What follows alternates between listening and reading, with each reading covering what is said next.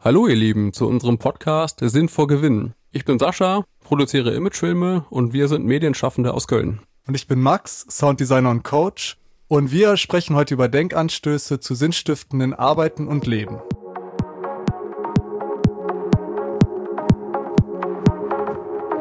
Hi Sascha. Hallo Max. Wie geht's dir heute? Äh, ja, ganz gut. Ähm, obwohl ich gestern ähm, noch unterwegs war, bin ich vielleicht heute ein bisschen stimmlich angeschlagen, aber ich hoffe, ähm, ihr verzeiht mir das. ja, mh, mm, genau, wir sitzen hier wieder, haben viel Ruhe. Es ist schön ruhig draußen heute, ist mir aufgefallen. Ja, stimmt.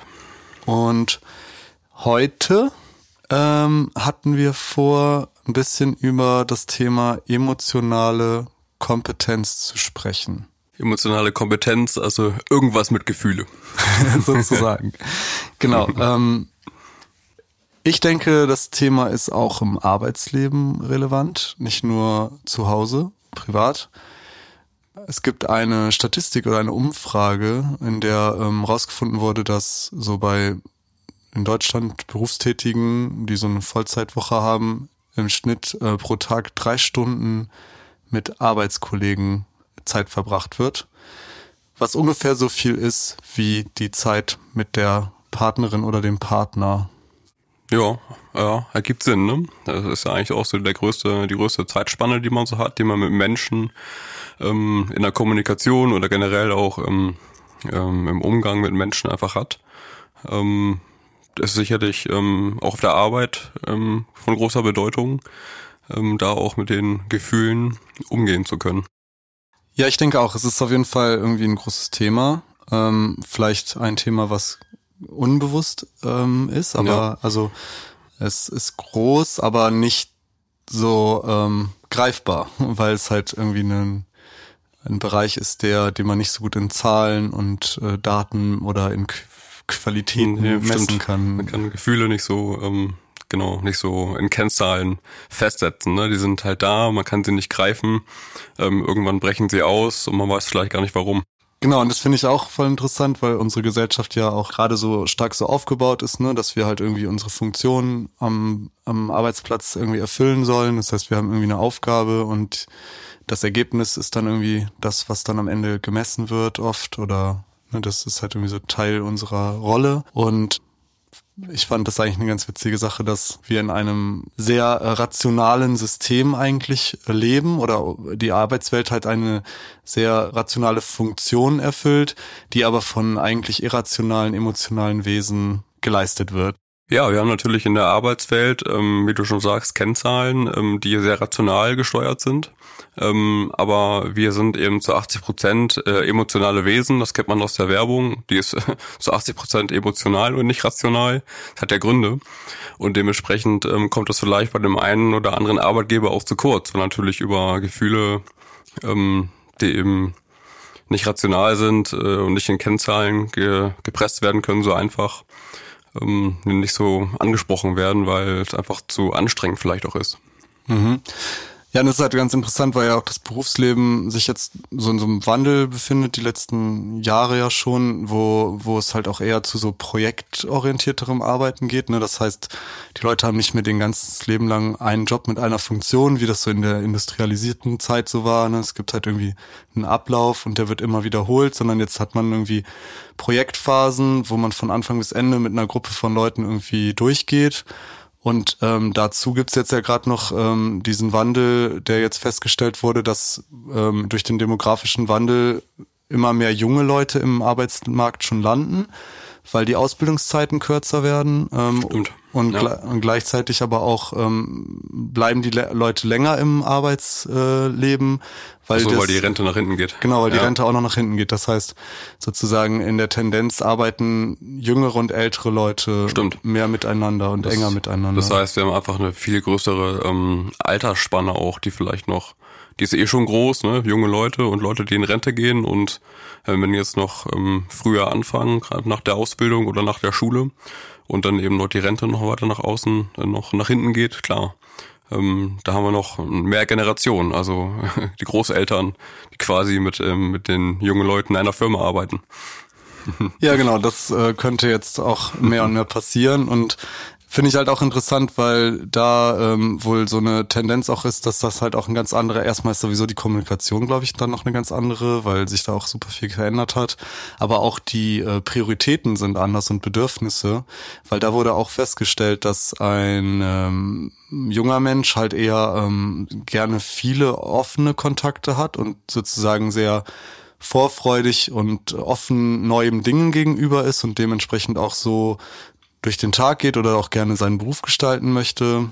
Und äh, eher ältere Leute, ähm, laut diesen Umfragen, haben mehr diese Tendenz, ähm, engere, weniger Beziehungen, die aber sehr stabile und konstante Beziehungen sein sollen, weil das halt auch eher so auf das Ende des Lebens sozusagen so wie so eine wie so ein Wunsch ist, dass, dass die Leute dann jetzt bleiben und man nicht andauernd sich wieder neu orientieren muss und Leute ähm, gehen. Ähm, und da sind ja auch zwei ganz unterschiedliche ähm, Bedürfnisse, wenn man dann aufeinander stößt, ne? Dass, dass die eine Person lieber ja. da in die Richtung geht und die andere in die andere. Stimmt, da ändern sich irgendwann auch die Prioritäten. Ähm, je älter man wird, desto mehr Erfahrung, Lebenserfahrung hat man natürlich auch und dementsprechend ändern sich eben auch die Prioritäten. Wenn du jung bist, ähm, bist du eher neugierig ähm, und ja, wissbegierig und ähm, möchtest Kontakte ähm, ausbauen und ähm, ja, wenn du älter bist, hast du natürlich irgendwann deinen deinen Stamm, sag ich mal. Ich fand es jetzt auch ganz cool. Ich habe ähm, jetzt dann nochmal in äh, einem Buch nachgeschlagen, weil wir uns ja dieses Thema rausgesucht haben, emotionale Kompetenz, ne? Mhm. Und habe dann halt ähm, auch nochmal das Wort ähm, emotionale Intelligenz da dann halt gefunden. Beziehungsweise hatten ja erst überlegt, emotionale Intelligenz als Überschrift zu nutzen und genau. haben es nochmal umentschieden jetzt, ne? Genau, kurz die Begrifflichkeiten einfach nochmal einzuordnen. Ähm, also letztlich haben wir ja, wie du gerade sagst, emotionale Kompetenz ähm, und emotionale Intelligenz. So, was ist jetzt erstmal Intelligenz? Da können wir jetzt äh, von mir aus zwei Stunden drüber philosophieren. Ähm, letztlich geht es einfach um eine ähm, Kompetenz, die wir haben ähm, die wir, also wir Menschen haben, glaube ich, alle eine emotionale Kompetenz und die ist halt bei je nach Mensch ähm, unterschiedlich ausgeprägt natürlich, ne? Und wird unterschiedlich ähm, auch gehandhabt im, im Alltag, bei der Arbeit, im Leben. Ja, genau. Also ähm, und für uns ist ja eigentlich eher die Kompetenz wirklich relevant, weil das ja dann wirklich diese praktischen Fähigkeiten sind, die uns dann im Arbeitsleben irgendwie beschäftigen. Also ich glaube, für mich als Selbstständiger ist jetzt die philosophische Frage, was Intelligenz ist, erstmal nicht so relevant. Genau. Aber dafür umso relevanter, ähm, okay, welche, welche Kompetenzen oder Fähigkeiten ähm, stecken denn da noch drin, die im Arbeitsleben vielleicht auch dazu führen können, dass ich mich einfach wohler fühle oder auch einfach, dass das einfach schön, schön ist, mit, mit Menschen zusammenzuarbeiten. Und ähm, aber ich würde trotzdem noch mal ganz kurz diese emotionale Intelligenz, äh, diese Herkunft des Wortes einfach mhm, ja, gerne. ansprechen. Um das jetzt noch mal kurz zu erläutern, der Daniel Goleman hat in den 90ern ähm, diesen Begriff sozusagen mitgeprägt und da ähm, folgende Dinge drunter zusammengefasst, nämlich das Selbstbewusstsein, die Selbstregulierung, die innere Motivation, Empathie und soziale Fertigkeiten, was das Ganze natürlich jetzt erstmal zu einem sehr breiten, schwammigen Begriff macht und die irrationalen Fähigkeiten und Fertigkeiten des Menschen sind, was die Abspaltung war von, von den rationalen Dingen hin zu den irrationalen. Ja, was dann ja nochmal weiter ausgearbeitet wurde, ne? Ja, also dann sprechen eben noch Salloway und Meyer eben noch von den ähm, vier Grundfertigkeiten, wie dann eben die Emotionen erstmal identifiziert werden müssen eigentlich, wie man das selber, die Emotionen für sich auch einsetzt oder einordnet und dann eben diese Emotionen überhaupt zu verstehen, warum der Gegenüber eigentlich gerade etwas sagt oder macht. Und ähm, letztlich die Emotionen müssen dann ja auch gesteuert werden. Also das wird nochmal in vier Grundfertigkeiten einfach nochmal gegliedert. Also es geht eigentlich um emotionale Intelligenz und da spricht man eben erstmal von Selbstbewusstsein über die Motivation bis hin zu sozialen Fertigkeiten, die das eben beinhalten. Hm. Ja, genau, das ist jetzt erstmal dann alles so ein bisschen theoretisch, ne? Was ich halt irgendwie ganz cool fand, war dann halt wirklich diese Ausarbeitungen von Vivian Dittmar, die dann halt ähm, Deswegen die, das, die baut darauf auf, ne?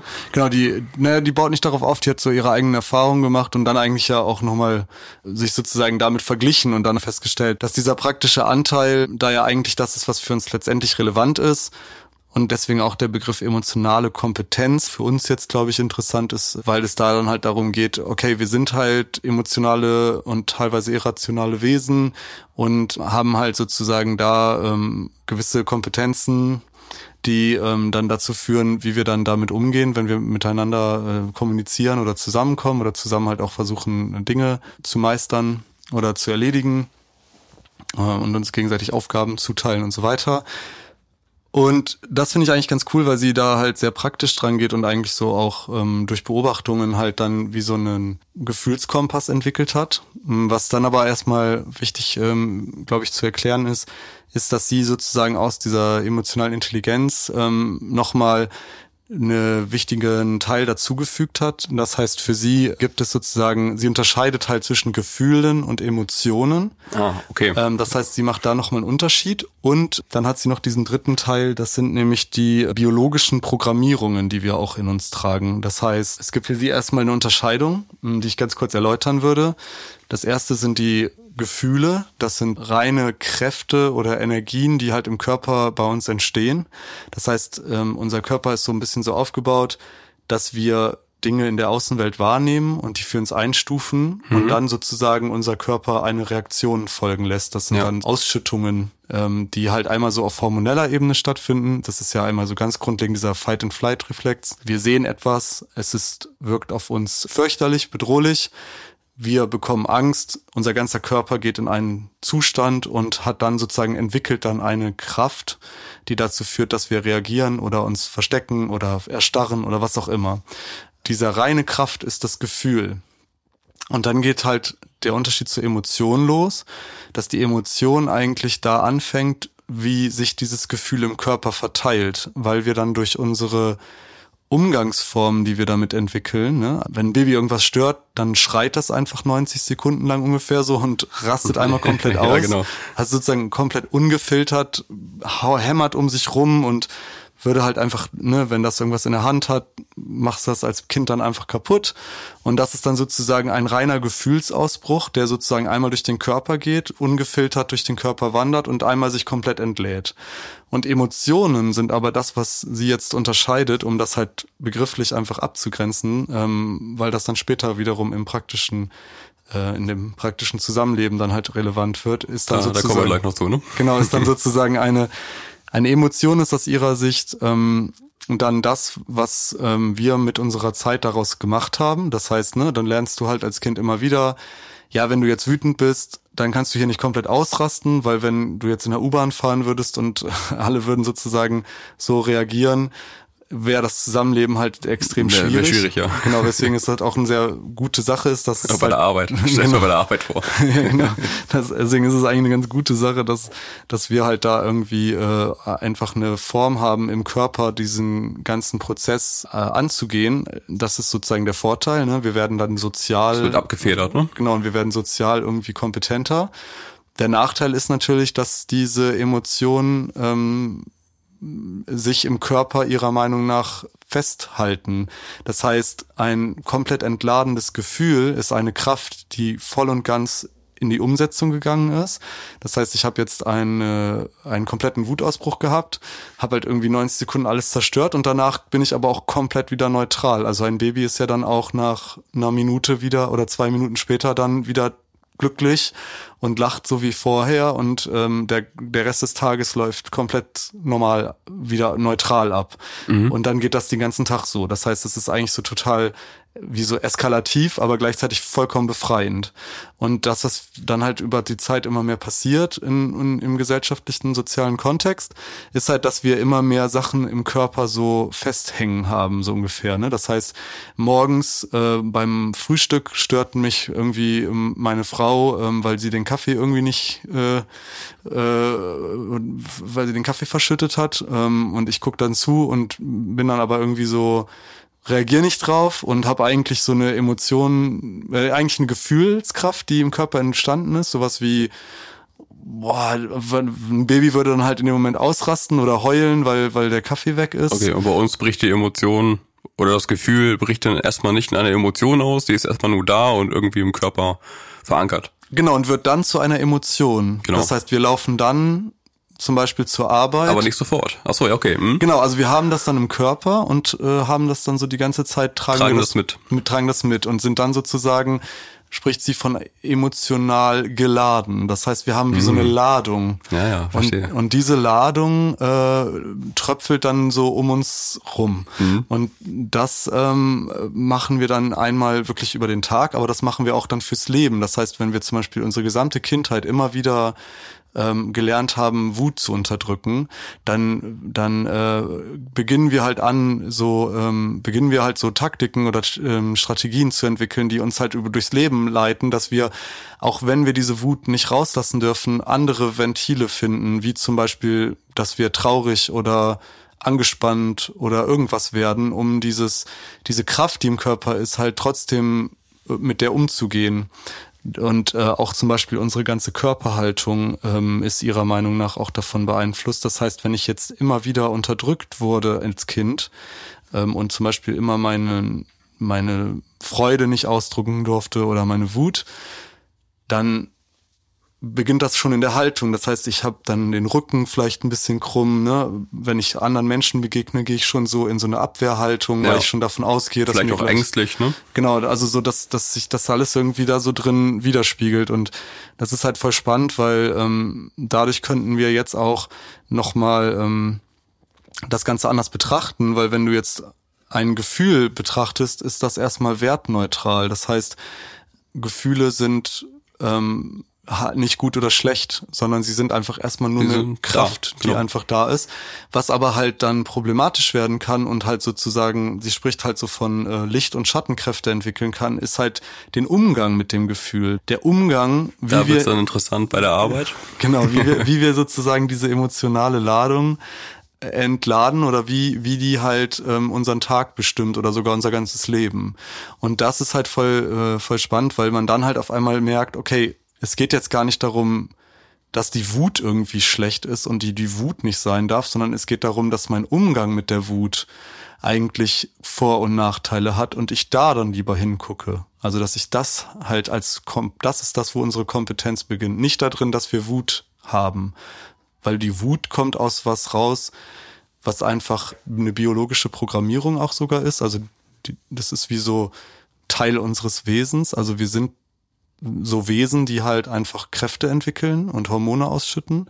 Wo wir halt anfangen können, was zu machen, ist halt, wie sich die, wie sich das Ganze im Körper verteilt, wie sich das entlädt oder aufstaut, ob wir das äh, umtransformieren in andere Gefühle oder ähm, ob wir das gar nicht rauslassen oder komplett übereskalativ rauslassen. Also das ist halt das, wo wir dann halt anfangen können. Okay, interessant. Das heißt, wenn wir das jetzt mal vielleicht noch mal so ein bisschen auf die Praxis beziehen, die Beschreibung, die du gerade gemacht hast.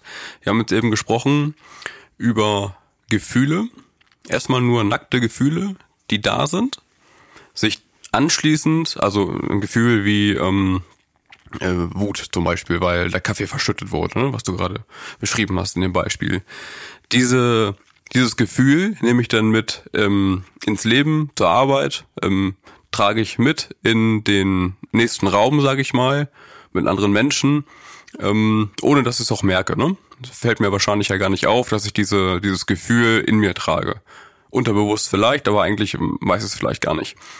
Ähm, dann kommt vielleicht das nächste Gefühl, keine Ahnung, der Kollege, die Kollegin ähm, hat vielleicht auch ein Gefühl, was sie oder er in sich trägt und das breitet dann vielleicht aufeinander, weil ähm, wir beide Gefühle haben. Dann bricht das vielleicht aus. Vielleicht, das kann auch was Kleines sein, vielleicht so ein Spruch bei der Arbeit.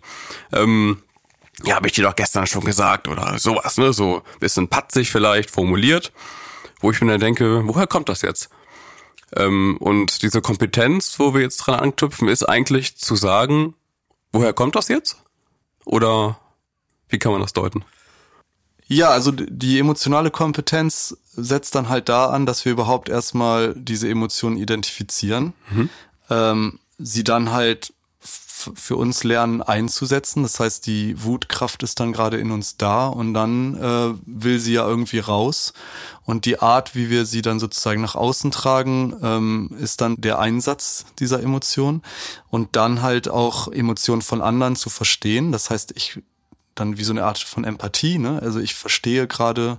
Dass zwei Kräfte aufeinander prallen. Genau, oder auch was, was bei meinem Gegenüber dann passiert. Mhm. Und dann halt als Meisterdisziplin das Ganze dann halt so zu navigieren. Das heißt, dass man dann zusammen merkt, okay, bei dir ist das, bei mir ist das. Okay, jetzt haben wir das beide. Ähm, wo gehen wir jetzt damit hin, dass das zu einem konstruktiven Umgang miteinander führt und wir beide das auflösen oder sozusagen konstruktiv nutzen, um dann damit weiter Ist die Frage, ob man das immer gleich auflösen kann oder ob man vielleicht erstmal mit diesem Gefühl, was man jetzt bekommt oder auch diese Kraft, die man jetzt irgendwie entgegengesetzt bekommt, ob man diese erstmal für sich einordnen sollte, weil ich weiß nicht, ob jeder gerade in der Lage ist oder dazu auch vielleicht Lust hat, sich so intensiv mit diesem Gefühl und dieser Emotion zu beschäftigen. Wenn man vielleicht, also im Arbeitsalltag zum Beispiel ist das, glaube ich, nicht ganz so einfach. Die Frage ist, ob man das vielleicht auch für sich selber erstmal einordnen kann und vielleicht ein paar Wochen später, ähm, wenn nochmal so ein Konflikt zum Beispiel aufkommt, weil wieder Kräfte aufeinander geprallt sind, ob man da in dem Zuge das auch ansprechen kann oder ob man das direkt machen muss, wenn man das Gefühl erkennt.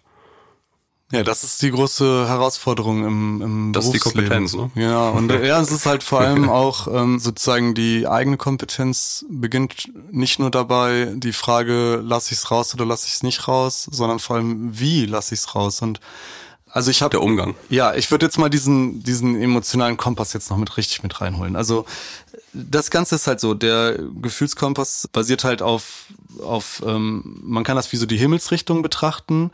Ähm, also es gibt so Norden, Osten, Süden, Westen und äh, die die Mitte und das hat auch sogar noch, das wird jetzt ein bisschen abstrakt, aber Gleichzeitig sind es auch so ein bisschen die Elemente. Das heißt, ähm, es gibt die Wut, die so ein bisschen auch dem Feuer entspricht. Das heißt, das ist wie so eine richtige Kraft. Man hat einen Auslöser im Außen und wir als Menschen haben ja dann Sinne und können das wahrnehmen. Das heißt, wir nehmen dann erstmal wahr und interpretieren das. Und dann interpretieren wir das subjektiv als falsch. Das ist, das ist was, ähm, was dann Wut auslöst erstmal. Das heißt, ich sehe zum Beispiel, da ist ähm, liegt etwas auf dem Tisch und das soll da nicht hin, weil ich habe eigentlich mir vorgenommen, dass der Platz woanders ist. Das heißt zum Beispiel, mein Schlüssel hängt immer am Schlüsselbrett und jetzt liegt der aber auf dem Tisch. Das ist falsch. Das heißt, in mir entsteht eine Kraft, eine Energie, die jetzt mich ähm, handeln lässt und meine Hand, also die Hormone oder die körpereigenen äh, Reaktionen führen dazu, dass ich meine Hand benutze und den Schlüssel dann aufhänge. Das ist erstmal ja eine ganz neutrale äh, Fort Ja. äh, Handlung, die laut Vivian Dittmar schon eigentlich eine Wutkraft beinhaltet. Ein kleines Ausmaß, aber eine Wutkraft, ja? Genau, also Okay. das ist erstmal nur diese Kraft und die Mhm. entsteht natürlich umso größer, wenn jetzt zum Beispiel ähm, du gerade ähm, mit deinem Kind und deiner Frau ähm, durch die Straße laufen würde und jeder würde dich mit einem Messer bedrohen, würdest du diese Situation auch erstmal als für dich falsch einstufen, so von wegen, nee, das geht so nicht, ähm, meine, bitte töte nicht mich und meine Familie. Das wäre dann die krasse Situation, wo dann halt ähm, eine sehr viel stärkere Körperreaktion stattfinden würde, die aber eigentlich auf der gleichen Ebene stattfindet. Ja. Und um das jetzt erstmal so ganz banal zu erklären, hat jetzt jede von diesen Kräften, die dann im Körper entsteht, halt eine positive oder eine Licht- und eine Schattenkraft. Das heißt, äh, eine Schattenreaktion. Das heißt, ähm, Wut kann äh, zu einer Handlung bewirken. Das heißt, ich gehe hin und verändere. Das heißt, Wutkraft hat die hat die Lichtkraft zu verändern, hat aber die Schattenkraft zu zerstören. Das heißt, wenn diese Wut sozusagen unkontrolliert aus mir rausbricht, wie zum Beispiel man das halt bei Kindern ja auch beobachten kann, dass die ein Spielzeug in der Hand haben und dann ärgern die sich über irgendwas, dann machen die ihr eigenes Spielzeug kaputt. Was ja eigentlich total schade drum ist, weil das wollen die ja eigentlich nicht, weil die mögen das ja. Und dann in der Wutexplosion äh, findet eine Zerstörung statt. Was aber dann der konstruktive Umgang wäre, das zu verändern. Das heißt, ich gehe in die Welt hinaus und ändere die Dinge, die ich für falsch empfinde. Das wäre dann der positive Umgang mit Wut. Ja, genau. Wobei das jetzt bei Kindern wahrscheinlich noch utopisch ist, ne? Also das ist ja wahrscheinlich nur so, also die lernen das ja. Also ich sag mal, eine emotionale Kompetenz, die erlernst du ja im Laufe der Jahre. Die hast du ja nicht von Geburt an, sondern das sind einfach Konflikte, mit denen du in deinem Leben konfrontiert bist. Ähm, also mit Kräften letztlich. Und die musst du halt in deinem Leben für dich ähm, nach und nach einordnen. Und je älter du wirst, desto erfahrener bist du dann natürlich auch. Genau, und das, also ich finde es mega spannend, weil ähm, so ähm, entwickeln wir ja Kompetenzen. Das heißt, unsere Eltern zeigen uns dann oder unsere Lehrer oder unsere MitarbeiterInnen zeigen uns halt, wie wir, wie wir damit umgehen. Das heißt, die Situation ist und bleibt eigentlich die gleiche. Und es gibt aber ganz viele verschiedene Umgangsformen damit, ne? Sozusagen wieder zu dem Beispiel ähm, der Schlüssel liegt auf dem Tisch und der soll aber auf den Schlüsselbrett. Ne? Du kannst dann halt auch den Schlüssel an die Wand schmeißen und rumschreien und sagen, wer war das so? Ich habe das schon tausendmal gesagt. Aber du kannst dann auch zum Beispiel äh, den selber dahin hängen. Du kannst aber auch ein konstruktives Gespräch starten. Du kannst auch einfach irgendwie, das ist nämlich die große Kunst, die wir dann in der Gemeinschaft äh, sehr viel angewandt haben, ist halt bedürfnisorientiertes Kommunizieren, ne? dieses mhm. gewaltfreie auch, ähm, was dann eigentlich erstmal nur die Wutkraft entsteht in mir. Es löst was aus, wenn ich das aber komplett unterdrücke, ist es halt auch irgendwann ungesund. Ne? So entstehen dann auch Krankheiten, wie ich schon gesagt habe, die Körperhaltung, dies, das, jenes. Das hat dann halt alles so langfristigere Konsequenzen. Das heißt, das ist ja auch erstmal nicht so die geile Lösung für einen selber. Das heißt, wenn ich jetzt nichts mache, dann äh, staut sich das in mir auf und dann explodiert es vielleicht irgendwo anders. Das heißt, der erste zum Beispiel kompetente Umgang könnte sein, ich sag das einfach erstmal. Mich macht das gerade wütend hier. Ich weiß gar nicht, was los ist. Ich, ich muss das jetzt erstmal einfach sagen. Ich bin wütend. Und dann zerstört man erstmal noch nichts, man handelt auch noch nicht. Und dann ist erstmal für alle anderen so, oh, da ist jemand, ja, der hat gerade ein Gefühl. Ja.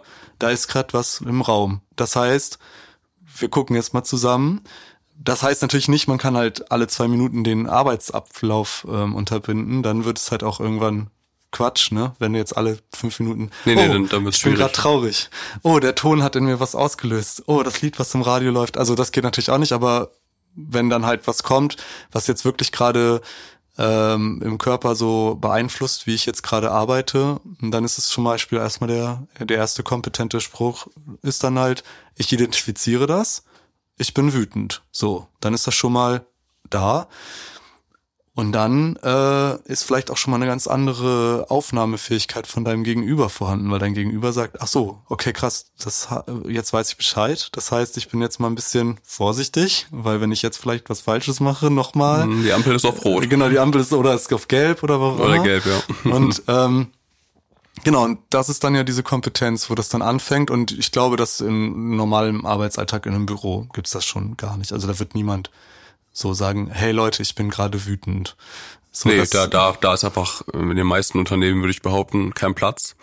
Ähm, weil einfach, haben wir gerade drüber gesprochen, weil ähm, alles rational ähm, strukturiert ist und ähm, da gibt's keinen Platz für, für Gefühle.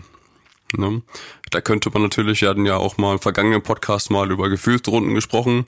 Ähm, man muss natürlich dann im Unternehmen vielleicht auch ähm, Werkzeuge finden, wo man eben auch ähm, Emotion, äh, Emotionen ähm, platzieren kann. Also Gefühle und Emotionen. Das können Gefühlsrunden sein ähm, oder jegliche andere Form, ähm, je nach Unternehmen, je nach ähm, Mitarbeiterin. Ähm, wie muss man gucken, wie die Menschen ticken, natürlich. Ähm, aber das könnte ein, eine Methode sein eben, ne? wenn man ähm, oder man kann ja auch, ich glaube bei dem Buch Dark Horse haben die auch mal drüber gesprochen, da haben die haben die glaube ich sogar Ampeln irgendwie ähm, im Büro. Ähm, das heißt, äh, wenn die auf Rot gestellt ist, sind sie gerade haben die gerade zu tun und sind auch nicht ansprechbar. Dann geht da auch keiner hin. Ne? Also es gibt verschiedene Lösungen, wie man ähm, solche Werkzeuge in Unternehmen einbauen kann, will ich nur sagen. Ja, ist mega cool. Und ich sehe das halt auch so, dass diese, zum Beispiel die Gefühlsrunden ist halt ein sehr, sehr starkes Werkzeug, weil das ähnlich wie so zum Beispiel Meditation oder Sprache lernen ist. Weil eine Meditation ist ja auch so, du setzt dich jeden Morgen hin und beobachtest einfach zehn Minuten, was in dir vorgeht, wertfrei. Was halt in dem Moment dann erstmal natürlich auch eine direkte Auswirkung auf den Körper hat, das heißt, man beruhigt sich, aber langfristig hat es ja die Auswirkung, dass du immer wieder im Tag, immer wieder dieses mit reinholen kannst. Ach ja, stimmt. Was mache ich eigentlich gerade? Wo bin ich eigentlich gerade? Und dieses mit den Gefühlsrunden ist ja auch so, dadurch, dass du morgens vor der Arbeit oder einmal die Woche eine Gefühlsrunde machst, äh, bildet sich halt im Team, in der Gruppe eine Kompetenz, aber auch oder auch ein Raum überhaupt erstmal aus, in dem Genau. überhaupt erstmal Platz ist. Und dann kann man nämlich auf einmal in so einer wirklichen Ernstfallsituation hat man dieses Tool dann griffbereit, weil man halt zum Beispiel vor einer vor zwei drei Tagen schon mal gelernt hat von einer von einer Gruppe von Menschen zu sagen, ey, mir geht's gerade einfach nicht gut, weil wenn ich das von einer Gruppe schaffe zu sagen, fällt es mir dann in einem Moment, wo ich gerade da bin und die und gerade vielleicht nicht so das so einfach ist, hat man das schon mal trainiert und deswegen wirkt es finde ich manchmal so ein bisschen so, ne, oder ich krieg auch oft dieses Feedback so, oh, jetzt schon wieder über Gefühle reden. Äh, also ich finde, man kann es auch wirklich übertreiben. Man kann es übertreiben, natürlich. Es ist ja auch ein anstrengendes Thema, ne? Genau, ab- aber es ist auch wie so eine Übung, ist so ein Training auch, ne, wie ein Muskel trainieren oder die Sprache. Du, du lernst natürlich Ja, auch Muskel die Sprache. ist eine gute, gute Metapher, ähm, weil am Anfang ist es einfach schwer, ähm, irgendwie einen Sport zu betreiben, ne? irgendwie ähm, de- das Gewicht nach oben zu stemmen. ist am Anfang einfach extrem schwer, weil man das nicht gewohnt ist. Und wenn man das mittlerweile aber mit, mit diversen Tools im Unternehmen eingebaut hat, ist das irgendwann auch weniger anstrengend, also deutlich weniger anstrengend. Genau, das jetzt sind wir genau bei diesem Kompetenzthema. Jetzt sind wir ja da irgendwie tief drin. Ich finde das super. Also ich würde nicht voll gerne nochmal diese anderen äh, Gefühle, Gefühlskräfte, die sie beschreibt, auch nochmal anreißen. Ja, gerne. Also der Kompass ist halt so aufgebaut. Du hast halt im, äh, im Norden die Wut, ähm, Lichtkraft ist Veränderung, äh, Schattenkraft ist Zerstörung. Ähm, sie hatte dieses coole Be ähm, Beispiel genannt, also du sitzt im Café und du hast eine Verabredung. Machen wir es nochmal mehr aufs Arbeitsleben bezogen. Du bist im Büro und ihr habt ein Meeting. Das heißt, du weißt halt, um 11.15 Uhr ist ein Termin. Dein äh, Meeting äh, gegenüber deinen Partner, deine Partnerin, äh, Kollegin äh, kommt halt nicht. So. Jetzt ist es so, dass du das, wenn man das auf dem Gefühlskompass äh, schreibt, kannst du jetzt sozusagen in alle Richtungen dein, deine Segel setzen. Das heißt, ähm, du kannst jetzt auch zum Beispiel in Richtung Angst gehen. Das heißt, Wut wäre jetzt klar, ne? Hey, das kann doch nicht sein. Die ist schon wieder zu spät. Ich muss das ändern. Oder ich schreibe jetzt eine Mail an den Chef und zerstöre hier unsere Ja. Verhältnisse. Oder nee, ich ähm, rufe die jetzt selber an und die muss das jetzt ändern. Äh, oder nee, ich ich fange jetzt um 15 Uhr an, schon zu anfangen zu arbeiten. Dann, Ist mir egal. Äh, ist mir jetzt auch egal. Ja. Also das ist dann so diese Wutkraft. Ja. So, dann gäb's halt die Angst. Das heißt, eigentlich ist die Situation genau die gleiche. 11.15 Uhr, die Person ist nicht da. Ich denke mir, oh scheiße, habe ich irgendwas falsch gemacht? Mag die mich nicht? Ja, genau. Und dann ist es halt spannend, weil Angst wäre ähm, die ähm, Lichtkraft. Ähm, nee, die Schattenkraft ist erstmal so, so ein bisschen deutlicher, weil die Schattenkraft ist, ähm, dass du eigentlich in Starre verfällst. Also wenn du jetzt zum Beispiel Fight-and-Flight-Modus hast, also zum Beispiel wenn du jetzt in der Natur bist und du hast richtig krass Angst, gibt's ja eigentlich nur Wegrennen oder Panikstarre. Und die Panikstarre ist halt in unserer Gesellschaft, im Sozialen erstmal ein bisschen eine Schattenkraft, weil so viel nützt sie in dem Moment nicht. Also 11.15 Uhr, äh, mein, mein Kollege kommt nicht und ich bin einfach so panisch erstarrt. Erstarrt. Also man macht einfach nichts und, Genau, Lähmung. und gelähmt. Ja, genau, man ist gelähmt. Genau, weil die Angst halt sozusagen Angst. wie so den Körper in so eine, ja, oder Blackouts, ne, wenn du dann so Angst hast vor, vor Versagen, dass du gar nichts mehr auf die Kette kriegst. Ähm, und die äh, positive Kraft von Angst finde ich nicht mega spannend, ist Kreativität. Das, Mhm. Okay, das muss man erklären. das ähm, ist nämlich so, dass sie das so beschreibt, dass wenn etwas furchtbar ist, das heißt, unser System stuft jetzt im Gegensatz zum, zur Wut, wo das System halt etwas als falsch einstuft, äh, stuft das System als, als furchtbar ein. Das heißt, oh, da ist etwas, das kenne ich nicht. Ja. Ich kann es nicht einschätzen. Und wenn du jetzt zum Beispiel vor einer Mauer stehst und du kannst nicht einschätzen, wie du darüber kommst, ist dein Körper eigentlich und dein ganzes System darauf angewiesen, jetzt diese Schöpfungskraft des Menschen, das ist ja eigentlich eine der krassesten Gaben, die wir haben aus meiner Sicht, zu nutzen, einen Weg zu finden, den ich noch nie gegangen bin. Weil wenn ich Angst habe, zum Beispiel vor etwas, dann kann ich es nicht einschätzen. Das heißt, ich weiß nicht, was gleich passiert. Ach so, ah, Aber okay. ich muss jetzt eigentlich, oder nicht ich muss, aber ein, der, die Lichtkraft ist jetzt, ich entwickle jetzt eine Kraft in mir, die mich an den Punkt bringt, etwas Neues zu versuchen und Innovation hervorzurufen. Okay, das heißt, ich werde kreativ, um die Mauer zu überwinden. Genau. Ah, klar. Stimmt. Das heißt, oh, 11.15 Uhr, mein Meeting findet nicht statt.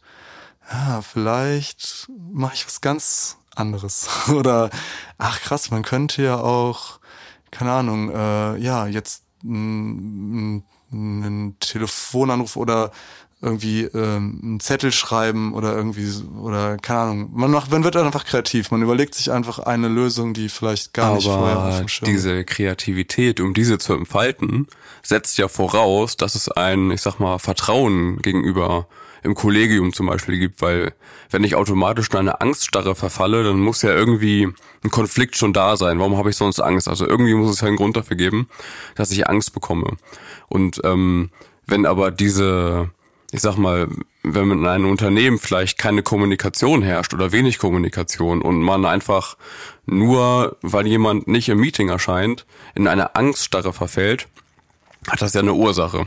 Ähm, wahrscheinlich schlechte Kommunikation, weil man einfach nicht, weil man vielleicht zu wenig voneinander weiß. Ähm, das wird wahrscheinlich nicht passieren, wenn man offen, transparent, in Gefühlsrunden oder was auch immer kommuniziert, die Gefühle äh, benennt, zum Beispiel Wut, ich bin jetzt wütend, Max, ich bin jetzt wütend auf dich, weil du laberst zu viel oder sowas, ne? Und äh, diese Kreativität würde ich dann gar nicht entfalten, wenn ich Angst habe, weil also wir beide können die wahrscheinlich entfalten, weil wir sprechen sehr offen. Ähm, ich, ich verfall jetzt nicht in Angststarre, wenn du nicht kommst. Da hat das irgendeinen Grund. Wahrscheinlich kommt die Bahn nicht oder keine Ahnung. Ne? Ich will nur sagen, ähm, du brauchst Vertrauen dafür. Glaube ich. Ja. Genau, da gibt's ja auch mal die Ursachen. Eine Ursache kann aber auch einfach sein, dass wir einfach zum Beispiel von der biologischen Programmierung eher dazu tendieren, ängstlich zu sein, weil vielleicht ist es auch einfach was, was, was in unserer Persönlichkeit steckt. Kann aber auch sein, dass unsere Eltern uns einfach extrem viel beigebracht haben, dass man in so Situationen erstmal bei sich guckt und Angst bekommt oder so, ne? Also das Klar. ist ja auch nochmal, ähm, hat Gründe. Genau, wir sind halt irgendwie immer, wieso, wir sind halt wie gesagt irrationale Wesen. Deswegen ist es witzig, weil eine eigentlich rationale Situation, äh, um 11.15 Uhr ist ein Termin und man, man, der Termin funktioniert nicht, führt halt zu irrationalen Reaktionen in unserem mhm. Körper. Und nächster Punkt ist Trauer. Das ist dann die Richtung ich finde das schade. Also Trauer ist sozusagen im Gegensatz zu, ich finde das falsch. Falsch heißt ja, da ist was und ich kann es aber ändern. Und Trauer ist halt so, das ist schade, weil das eigentlich zum Beispiel in Vergangenheitssituationen so ist. Ne? Wenn jetzt zum Beispiel jemand stirbt, dann ist man auch wütend. Also gibt es natürlich auch die Wutreaktionen.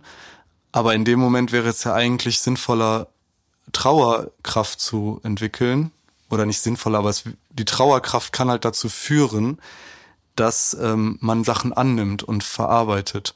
Das heißt, wenn wir weinen, äh, einmal lösen wir dann beim Gegenüber eine Reaktion aus, ne? Ja, man sieht das, ja. dass der andere merkt, oh, der braucht vielleicht jetzt ähm, Zuneigung.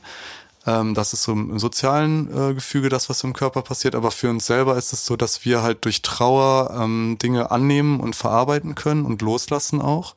Ähm, und ähm, das ist ja sowas, was oft bei Männern, also Männer zum Beispiel haben öfter Probleme zu weinen ja, im stimmt. Alltag und so. Ähm, und deswegen haben die mehr dieses Ego-Ding mit dem, äh, ich kläre das eher über meine Wutkraft oder ich, ah, nee, ich halte da jetzt noch fest oder nee, ich verändere das. Aber es gibt manchmal Sachen, die können wir nicht verändern. Zum Beispiel, es ist jetzt schon 11.30 Uhr, die Person kommt nicht, dann kann man halt, könnte man auch traurig werden und dann halt durch die Trauer eine Art von Annahme oder Akzeptanz entwickeln. Total. Also wenn man jetzt zum Beispiel in das Meeting große Hoffnung legt, ähm, weil das für, für, mich persönlich jetzt sehr, sehr wichtig ist, ähm, weil wir vielleicht ein wichtiges Projekt umsetzen wollen, ähm, kann das natürlich Trauer auslösen, weil ich jetzt nicht die Möglichkeit habe, dieses Projekt weiterzuführen, weil das mal meine Herzensangelegenheit ist. Ähm, und deswegen bin ich vielleicht traurig, weil meine Kollegin vielleicht gar nicht so intensiv über dieses Projekt nachdenken, weil es ihr vielleicht scheißegal ist. Äh, das würde mich auch traurig machen, glaube ich. Und die Schattenkraft von Trauer ist die Resignation, so eine Art Passivität, was halt auch zum Beispiel im Dauerzustand zu einer Depression dann führt. Das heißt, wenn ich sozusagen das Leben immer so betrachte, ja, schade eigentlich. Ach, jetzt ist die nicht gekommen, das ist ja traurig. das Meeting wäre so schön gewesen, bin ich ja passiv. Das heißt, eigentlich gehe ich in dieses, ja, kann ich jetzt auch nicht ändern. Jo. Ja, ist halt so. Ist so. Genau. Und das ist halt Passivität. Das heißt, ich, ich flüchte mich eigentlich in eine Haltung oder Rolle, wie so eine, ja, vielleicht sogar Opferrolle, Ja, doch, Opferrolle, würde ich auch sagen. in der ich dann ähm, eigentlich meine eigene Wirkungskraft schon wie so weggekattet habe. Also die ist schon gar nicht mehr im Raum. Und das heißt, ich bin dann einfach nur traurig und das ist halt die Schattenkraft, weil die kann sich dann halt ewig hinziehen, ne? Dass man dann zum Beispiel ähm, ja monatelang irgendwie rumtrauert und die Person vielleicht auch gar nicht drauf anspricht und einfach denkt, ja schade, die hat wohl keine Lust gehabt, zu dem Meeting zu kommen. In Wirklichkeit hat die Person einfach die Bahn verpasst oder Ja, genau. den, den Kalendertag falsch eingetragen und man geht schon so zehn Schritte weiter und ist so, ja, dann muss ich das jetzt wohl beenden und so weiter. Das halt. sogenannte Kopfkino genau. kann man dann verhindern mit Kommunikation oder entgegenwirken. Genau. So, jetzt kommen wir äh, noch zu dem letzten, also zu dem Norden, Osten, Süden, jetzt Westen, Freude. Ja, danke. Ja, genau. Das ist nämlich richtig spannend, weil, weil das ist nämlich so zu dem Punkt zurück, dass Gefühle eigentlich wertneutral sind. Haben wir in unserer Gesellschaft eine absolute Einstellung dazu, dass Freude ein positives Gefühl ist. Ja. Es hat aber auch eine Schattenkraft. Okay. Schätzt, was glaubst du, was die Schattenkraft von Freude ist? Ähm, also Freude, es gibt ja auch Schadenfreude. Ähm, vielleicht geht es in diese Richtung. Das heißt, ähm, ich kann mich ja auch über irgendwas ähm, freuen, ähm, was natürlich auch das Kollegium auch ähm, vielleicht einen falschen Hals bekommen könnte. Ich kann mich ähm, auch lustig machen. Ist das auch Freude? Geht das in die Richtung? Sonst bremst mich. Ja, ähm, es ist auf jeden Fall ein Punkt. Es ist nicht ganz das, wo, wo, wo Vivian Dittmar drauf hinaus will. Also, Dann erklär mal. ähm, ja, ich finde es nämlich, ich fand's richtig krass, weil da ist mir so richtig viel deutlich geworden, gerade bei uns im, im Gemeinschaftsleben, aber auch bei der Arbeit. Ähm, die Schattenkraft von Freude ist Leugnung oder Illusion. Ähm, und ich weiß nicht, ob dir das mal aufgefallen ist. Es gibt ganz oft Situationen, wo nämlich genau eigentlich was Ernstes ist und dann macht man sich drüber lustig. Also genau deswegen. Zum Beispiel Ja. Schadenfreude ist ja so, eigentlich stört mich was an der Person und dann mache ich einen blöden Witz darüber. Genau. Und dadurch wird's halt wie so geleugnet. Das heißt, da ist, oder noch viel krasser, das war ähm, eine richtig, richtig wichtige Erkenntnis, ähm, weil ich halt auch öfter mit Menschen zusammengearbeitet habe, die immer so richtig glücklich wirkten, ne? wo ich immer dachte, so krass, die sind nur am Lachen So und überspielt. So, ja, und es ist immer alles so witzig und Ja, okay. und, und dann ist es Das aber kennt auch man, das kennt, glaube ich, jeder. Genau, und diese, Alltag. oder so diese in der Schulklasse, dieser Clown, ne, der immer gut gelaunt ist oder irgendwelche krassen Schauspieler, wo du dann irgendwie hörst, die haben dann Selbstmord begangen und irgendwie seit Jahren Tabletten abhängig und in der Öffentlichkeit sind die immer so diese Strahlewesen, dass das halt eine Leugnung ist. Also du kannst auch mit Freude eine Illusion um dich rum kreieren oder halt Stimmt. auch ähm, Sachen übertünchen oder zum Beispiel genau einfach Dinge übergehen. Das heißt, eigentlich ist gerade was traurig oder mich macht was wütend und ich bin einfach die ganze Zeit mache ich irgendwelche Witze. Das heißt, es ist wie so eine ähm, Form der Umgehung von Dingen. Ähm, das fand ich richtig cool, weil das hat mir voll geholfen. Das ist manchmal auch, wenn jemand, auch manchmal ist es ja auch so, dass jemand einfach lacht und ich mir dann so denke, hä, was war jetzt, war das jetzt wirklich so witzig? Und manch, manchmal ist das so, dass man dann die Tendenz hat, einfach aus Unsicherheit zum Beispiel lachen Aus viele Unsicherheit. Menschen, ja. Stimmt. Also ganz oft ist das so, so, ne, so der Chef sagt so irgendwas und alle sind so, und eigentlich sind alle so, haben eigentlich alle Angst oder so, ne, und wollen einfach nur nichts Falsches sagen und dann denkt der Chef noch so, oh, ich bin ja voll witzig, so, und dann zwei Monate später, boah, ist das für ein Arsch, ne, Es läuft ein, verläuft ein völlig äh, schiefer Kreislauf dann einmal, ne? der, der irgendwie ähm, entkoppelt ist tatsächlich so von der Wirklichkeit, ja, schwierig. Genau, und die, die Lichtkraft von Freude ist halt ähm, Wertschätzung, Anziehung. Das heißt, wenn ich gut gelaunt bin und froh durch den Tag gehe, dann ziehe ich eigentlich Menschen an. Die Leute wenden sich eher zu mir hin, wollen dabei sein. Das ist natürlich dann die Lichtkraft. Ähm, Und trotzdem ist es wichtig, dass jedes Gefühl gleichwertig ist. Das heißt, in jedem Gefühl steckt laut Vivian Dittmar beides.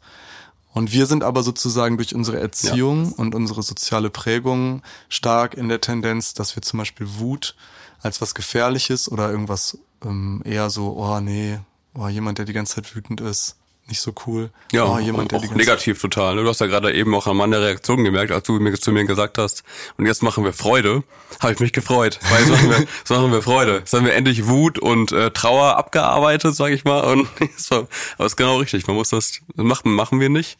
Wir müssen, wir müssen das gleich einordnen.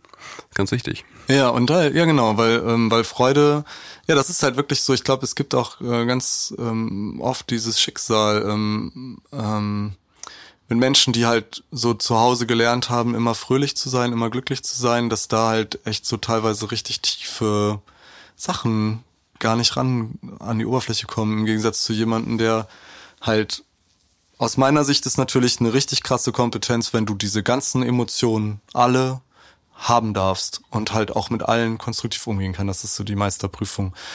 Ähm, ja, und eine Sache kommt noch, Scham. Das ist nämlich hm. innen. Das ist sozusagen auf dem Kompass in der Mitte. Also wenn man sich jetzt einen Kompass mit den vier Nadeln in die Richtung vorstellt, ist dann in der Mitte die Scham. Und auch die hat ähm, zwei äh, Kräfte. Das heißt, Scham ist ja sowas, das eigentlich gar nicht nach außen geht. Ähm, das heißt, wenn, wenn ich mich jetzt für irgendwas schäme, das heißt zum Beispiel 9.15 Uhr ist das Meeting, die Person kommt nicht, kann man sich auch für schämen. Das heißt, man denkt sich so, hm, also das ist vielleicht da bei dem Beispiel nicht ganz so geil, aber irgendwie wird eine Aussage gemacht und der eine würde halt wütend werden. Ne? Also sagen wir mal so, ich gebe dir jetzt Feedback und du siehst das Feedback als falsch ein, dann wirst du wütend, aber es kann auch sein, dass du dich schämst, dass du denkst, ah scheiße. Und Scham hat halt die äh, Lichtkraft ähm, der Selbstreflexion. Mhm. Das heißt, durch Scham lösen wir einen Zustand in uns aus, der uns dazu bewegt, boah, ich gehe mal gerade irgendwie zu mir, ich komme mal gerade zu mir, ich gehe mal aus der Runde raus, lass mal meinen meine Arbeitskollegen irgendwie kurz ähm, ihr Ding machen und überlege jetzt gerade mal, was ich eigentlich, was ich eigentlich gemacht habe. Und ähm, die Schattenkraft ist halt Selbstzerstörung. Das heißt, man schämt sich und man bestraft sich dafür selber oder man kann sich da nicht leiden und kriegt halt irgendwie eine Perspektive auf sich selber, die den Selbstwert runtersenkt. Ich denke, man kann sich schämen, wenn man jetzt zum Beispiel, wenn wir das Thema mit dem Meeting nochmal nehmen. Nehmen wir mal an, ich gehe jetzt ins Meeting, ähm, keiner ist da. Ähm, warum ist keiner da? Vielleicht habe ich mich ja auch im Termin vertan. So, ich bin der Einzige im Meeting und niemand ist da. Die anderen fünf Personen sind nicht da.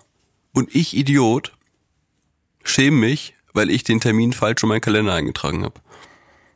Ja. Das könnte doch Scham sein, oder? Ja, das könnte sein, ja. Das ist dann am Ende das Ergebnis. Ist. Ja, das, genau. Ähm, da kommt natürlich immer drauf an, ähm, warum ich mich schäme. Vielleicht, weil sich meine Kollegen darüber lustig machen, weil ich meinen Termin nicht richtig eingetragen habe in den Kalender.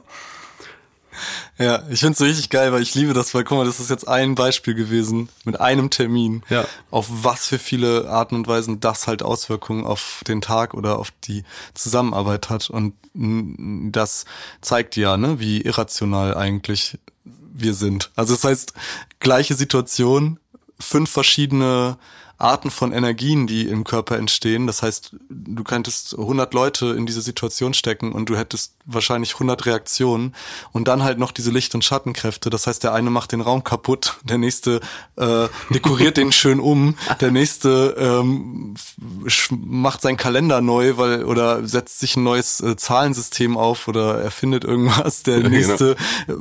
ich werde nie wieder meinen Termin verpassen. Genau, der nächste geht in eine Depression und kündigt den Job. Also du kannst hat irgendwie 100 äh, Menschen, 100 Reaktionen und ähm, ich finde das auch was Schönes und was Lebendiges und ähm, wertneutrales erstmal. Also das wertneutral zu betrachten ist natürlich krass. Ich glaube, das ist echt schwierig. Das ist nicht einfach. Das, das hatte wirklich was mit Kompetenz zu tun, die du wirklich über mehrere Jahre, vielleicht Jahrzehnte, keine Ahnung, erlernen musst und dir irgendwann sagst, alle Gefühle sind gleich wert und vor allem wertneutral zu betrachten. Genau, das ist echt ein krasses Ding und aber für mich ist halt dieses Werkzeug dann wirklich mit diesen Bedürfnissen auch dann zu arbeiten, überhaupt erstmal zu lernen, Gefühle zu benennen, ähm, aber auch ähm, genau ähm, auch zu merken, dass halt alles eine Berechtigung hat. Das sind alles so diese Schritte, die dahin führen und ähm, ja, das ist auch einfach ein Training und wir sind halt mehrdimensionale Wesen, das ist vielleicht nicht das richtige Wort, aber wir haben halt, wir haben halt einen Kopf, ein Herz und ein Bauch.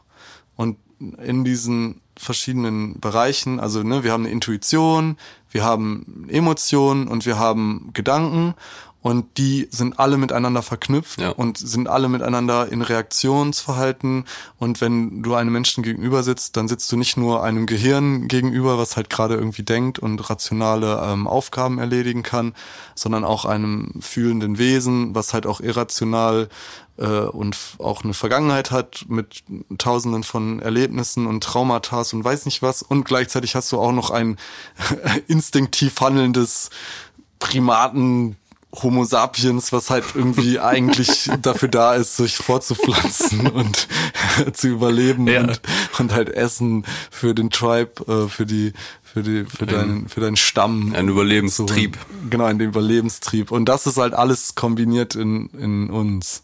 Ja. Ja, das finde ich irgendwie. Ja, wir sind komplexe Wesen. Ne? Ähm, das macht es ja auch im Alltag so schwer.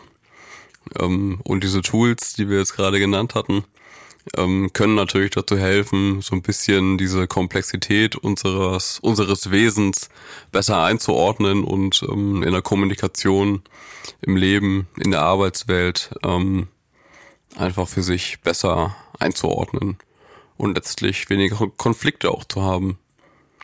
Ich würde sogar noch weitergehen, dass man sogar weniger Konflikte hat, sondern auch noch ähm, letztlich eine bessere Welt hat, wenn du so willst, weil ähm, wenn man offen miteinander kommuniziert und die Menschen nicht nicht komplett versteht, du musst ja einen Menschen nicht komplett verstehen, ähm, aber zumindest in Teilen oder zumindest, wie du sagst, einfach mal das Gefühl sein zu lassen. Du musst es ja nicht immer verstehen, einfach nur annehmen, dass es da gerade ein Gefühl gibt. Oh, jetzt fängt es an zu regnen hier. Ja, Scheiße. Ich wollte gerade noch, wir, wir haben den Podcast angefangen mit, oh, es ist heute so ein ruhiger Oh, Tag. Ja, schön. Ja, ähm, Aber es ist okay, Max. Es regnet jetzt. Ja. Es ist, es ist in Ordnung. was löst es in mir aus? Äh, ein bisschen Charme, ehrlich gesagt. Charme? Ja, den Anspruch, äh, hier jetzt guten Sound zu präsentieren. Ich habe ich hab schon gemerkt. Du, äh, du sitzt schon wieder auf heißen Kohlen, wenn du, wenn du Regen hörst, weil der, weil der Sound dann ähm, etwas beeinträchtigt wird. Aber ich glaube, das ist äh, eigentlich ist das ganz passend. Das ist okay, Max. Genau, ich kann mich jetzt dann zerfleischen oder das reflektieren. Ich reflektiere das mal und äh, nehme an, gehe in die Trauer und ich akzeptiere einfach, dass, äh, dass das jetzt geregnet hat. Das ist völlig okay. Wir müssen den Podcast nicht nochmal neu starten, nur weil es jetzt am Ende ein bisschen Regentropfen gibt. Das ähm, ist, glaube ich, völlig okay. Ja, ähm, ja, Sascha, gibt's denn eigentlich irgendwie auch Situationen, an die du dich jetzt erinnerst, wo, wo sozusagen emotionale Kompetenz eine Rolle gespielt hat, die irgendwie geholfen hat oder dich behindert hat im Arbeiten oder irgendwas?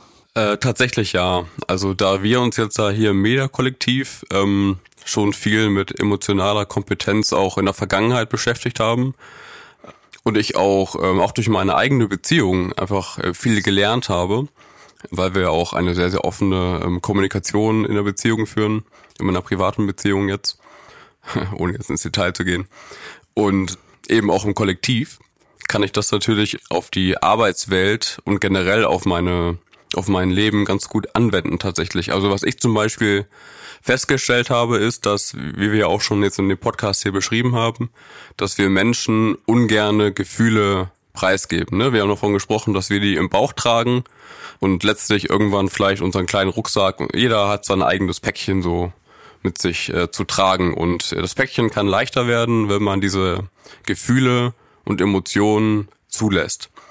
Und ähm, ich mache das heute besser als früher, eben weil wir darüber sprechen, weil mir das einfach hilft. Ich habe es einfach mal versucht, einfach mal mich ein bisschen offener, transparenter zu kommunizieren, dass ich meinem, meinem Gegenüber meine Gefühle mitteile. Es müssen ja nicht immer die tiefsten Gefühle sein, ne? aber wie du sagst, ich bin, wenn ich dir sage, Max, ich bin irgendwie doch ein bisschen traurig, sage ich dir das erstmal. Heute bin ich aber schon so weit, dass ich dir auch direkt sage, warum und einfach meine Gefühle preisgebe. Ne? Ich habe irgendwie einen schlechten Tag, bin traurig, ähm, weil keine Ahnung, weil es bei der Arbeit mal nicht nicht gut lief oder ich bin wütend, ähm, was für ein Gefühl das auch immer ist. Und das teile ich dann offen mit und mein ähm, Gesprächspartner oder meine Gesprächspartnerin hört sich das dann an und ich sehe schon an der Reaktion, ah, das ist ja spannend, der teilt mir gerade seine Gefühle mit. Die meisten Gesprächspartnerinnen machen das dann nicht, die hören sich das dann an ähm, und geben mir erstmal dann so ein Feedback und, und, und beratschlagen mich vielleicht auch und, ähm, und manchmal kommt eben, und da komme ich jetzt auf den Punkt, gibt es eben auch ein Feedback meines Gegenüber, der vielleicht die letzten drei Jahre mir gegenüber die Gefühle gar nicht geäußert hat. Aber nur weil ich das gemacht habe, kommt bruchstückartig ein bisschen was zurück. Das heißt, ich gebe so ein bisschen was von mir preis und da kommt doch was wieder.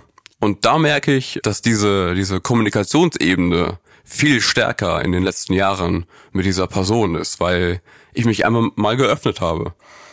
Ähm, selbst wenn die Person sich nicht mir gegenüber öffnet, habe ich trotzdem eine stärkere Bindung, weil ich, ich glaube, ich ähm, dadurch bekomme, da bekomme ich das Vertrauen des, der Person.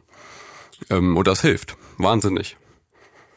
Ja, ich, ich finde es auch, also ey, diese ganze Arbeit mit diesen Themen äh, und diesem Kompass ähm, hat mich auch extrem ähm, weitergebracht, weil erstmal ganz egoistisch.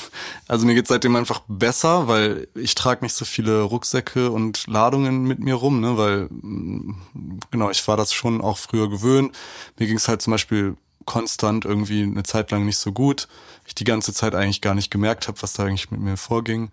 Dann habe ich irgendwann gelernt, das zu entladen, mich vor Gruppen ähm, auch zu öffnen und auch mein Arbeitsleben so zu gestalten, dass ich einfach sage, ja, ich ähm, bin da mit all meinen Gefühlen gerade und dann macht mir das Arbeiten auch einfach mehr Spaß. Das ist erstmal so nur für mich. Ja.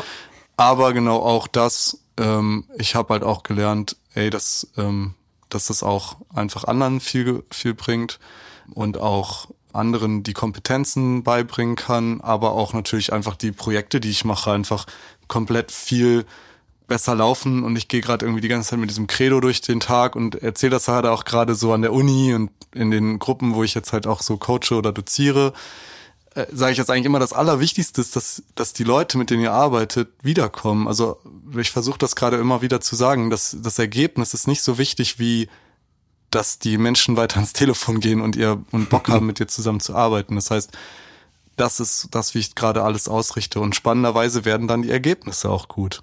Und aber ich habe den Fokus nicht mehr so darauf. Ich achte darauf, dass es mir an dem Tag, dass ich so sein kann, wie ich bin und die Aufgabe so mache mit dem, was gerade da ist, ähm, soweit das geht. Natürlich bin ich auch bereit, dann, ne, in, wenn ich zum Beispiel gerade voll an, voll wütend bin und so, dann kann ich das auch mal zurückschrauben. Aber ich weiß, es ja, das müssen wir ja manchmal auch. Und manchmal geht das auch nicht anders. Genau, aber ich weiß, dass der Rahmen da ist und ähm, das ist sozusagen dann auch für das Projekt gut und für meine Mitmenschen denke ich auch, weil die, wie du auch meinst, ne, dass das dann auch irgendwie merken, ach cool, da ist Raum dafür, dann kann ich auch mich ähm, sozusagen ja. mit da reinbegeben in diesen Raum. Ja, deswegen hat es aus meiner Sicht sehr, sehr viele gute Auswirkungen und diese irrationalen ähm, Anteile des Menschen, die halt in einer funktionalen Gesellschaft sozusagen äh, eigentlich wenig Raum haben, äh, führen aus meiner Sicht dann auch zu moralisch ähm, wertvolleren Entscheidungen. Und oh ja. das ist halt das, was auch wieder richtig geil an emotionaler Kompetenz, finde ich, ist. Ähm, sie ähm, Vivian Dittmar spricht mich auch noch von Herzintelligenz. Also sie nennt das dann nämlich irgendwann nicht mehr emotionale Intelligenz, sondern wir Menschen haben auch so eine ganz, ganz tiefe Moral, die eigentlich in uns drin ist. Also eine, eine ganz, ganz tiefes Wertesystem. Und da kommen dann halt auch unsere Emotionen ins Spiel, weil wenn unsere Werte uns eigentlich sagen, also rein theoretisch ganz rational, ne, es ist so, hey, ähm, das und das ist das, was jetzt heute zu tun ist, und ganz rational macht das absoluten Sinn, das zu, ähm, das zu tun. Aber irgendwas sagt mir gerade, das stimmt irgendwas nicht. Ich kann es überhaupt nicht rational erklären, aber zum Beispiel in diese Wertaktie jetzt zu investieren, würde rein theoretisch komplett dazu führen, dass ich jetzt Geld damit mache. Die Rendite ist total sicher, alle sagen mir, hey, das ist cool. Aber irgendwas stimmt da nicht. Das ist sozusagen auch noch eine Form der Herzintelligenz, diese Moral. Mhm. Die, die dann auch geil ist, wenn man da nämlich dann auch kompetent mit ist und das spüren kann und es nicht übergeht, führt das aus meiner Sicht zu in der Gesellschaft, wenn man das halt auf die große, das Ganze überträgt, wenn das alle könnten, dass sie einfach immer diesem Gefühl folgen und diesem, hä, ich weiß nicht, was das gerade ist. Ich kann, ey Leute, ich kann es gar nicht erklären, aber da ist irgendwas. Lass uns mal kurz warten. Ich glaube, das würde uns richtig helfen heutzutage. Also das würde wahrscheinlich auch, also da bin ich wirklich so voll der Idealist. Also wenn das alles Ich wollte gerade schaffen fragen, ist das, ähm, äh, ist das realistisch oder ist das eine Utopie? Ähm, ich würde es mir wünschen, aber ich glaube, das werden wir nicht erleben. Ähm, weil wir weil wahrscheinlich irgendwann dann schon verstorben sind, weil. Aber vielleicht gibt es das irgendwann. Also ich, ich würde es mir wünschen für die für die Welt. Ja, vielleicht kommt es genau dann zustande, ähm, ohne das Thema ähm, jetzt zu doll noch anzuschneiden, aber dadurch, dass zum Beispiel auch alle rationalen Entscheidungen nach und nach von Maschinen äh, übernommen werden könnten, wo ich kritisch bin, könnte es aber auch sein, dass unsere irrationalen Fähigkeiten, das heißt die Fertigkeiten, die gerade so im Wege stehen, halt viel, viel mehr Platz bekommen, weil alles Rationale eigentlich ausgelagert werden kann. Das heißt, eigentlich alle diese äh, Kopfsachen, die werden ja irgendwann eigentlich von KI sozusagen viel besser gemeistert und deswegen abgegeben und dann kann es vielleicht werden wir voll die Spezialisten, so, ja, uns auf unser Herz und unser Das- Bauchgefühl zu Das verlassen. ist, das ist eine schöne Theorie. Auch sehr idealistisch. ja. Ja. Aber du hast eben gesagt, ähm, Herz, Herzkompetenz? Nee, Herzintelligenz. Herzintelligenz. Da Ja. steht in dem Buch drin von Vivian äh, Dittmar. Das also, ist im inneren Navi wieder. Das ist das, das innere Navi. Buch. Ja, also im, im äh, Gefühl und Emotionen geht's ja eher darum, einfach diese Körperkräfte da ähm, sozusagen durchzugehen und dann ähm, auch damit umzugehen. Und dann halt auch diese ganzen Mechanismen da besser zu verstehen. Das geht natürlich noch tiefer als das, was wir jetzt besprochen haben. Ist auf jeden Fall empfehlenswert. Und dann gibt's im inneren Navi diese Art, wie wir Menschen Entscheidungen treffen, wie wir, ähm, wie wir dazu kommen, äh, Moral, Intuition und Kopf zu verbinden. Das ist sozusagen nochmal ein anderes Thema. okay, da werde ich noch mal ein bisschen was lesen. Ähm, vielleicht darf ich mir das erste Buch hier mal ausleihen von äh, Vivian Dittmar. Klar. Äh, Gefühle at Work. Ja. Wie emotionale Kompetenz Unternehmen transformieren können. Das äh, würde ich mir gerne mal ausleihen, wenn wir zum nächsten äh, Podcast treffen, dann bringe ich dir das wieder mit. Gerne. Freut mich. Das Buch sollte in jedem Büro liegen, aus meiner Sicht. So ein bisschen wie Reinventing Organizations, aber für Gefühle. So ein Grundwerk, so ein Grundstein Ja. denn, äh, der ähm, wandelnden Arbeitswelt. Ja, schön. Da habe ich eine schöne Aufgabe fürs Wochenende. Dankeschön. ja, gerne. Hat richtig Spaß gemacht mit dir. Ja, hat mich auch gefreut. Ähm, War echt, war ein schöner, schönes Gespräch, fand ich. Ja, mit allen Emotionen. Ich hatte vor allem viel Freude heute. Ja, schön. Cool. Ähm, dann, ja, bis zum nächsten Mal. Wir haben auf jeden Fall noch einige Themen. Ich glaube, dass uns die Themen nicht ausgehen werden. Mhm. Genau. Und vielen Dank fürs Zuhören. Dankeschön. Ciao. Ciao.